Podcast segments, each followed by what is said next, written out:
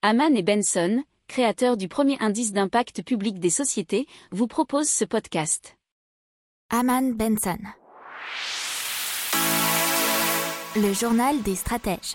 Et donc on commence avec le Poubus. Alors qu'est-ce que c'est le Poubus C'est un bus, comme son nom l'indique, qui relie l'aéroport euh, de Basse à son centre historique. Et c'est un véhicule à la carrosserie vert et blanc illustré par des passagers assis sur des toilettes. En fait c'est un bus 100% vert qui a été créé par la société britannique Geneco qui roule grâce à un biométhane issu de la fermentation de déchets alimentaires, d'eau usée et d'excréments humains.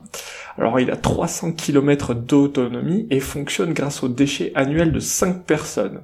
Il fait moins de 30% de gaz à effet de serre et aucune odeur et par conséquent Là, il améliore la qualité de l'air puisqu'il ne la détériore pas. Alors Bristol en 2015 avait été désigné capitale verte européenne et c'est pour cela qu'il avait été créé et il a été gardé. Il faut savoir que ce type de bus biogaz existe déjà en Norvège, euh, puisqu'il y en a déjà une centaine de bus à Oslo.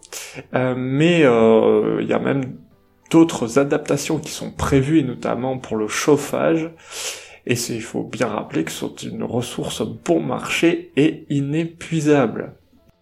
N'oubliez pas de vous abonner au podcast, mais pourquoi pas aussi à notre newsletter La lettre des stratèges qui est gratuite, vous en trouverez dans les infos de l'émission, mais aussi sur notre site internet Aman Benson Stratégie, rubrique média La lettre des stratèges.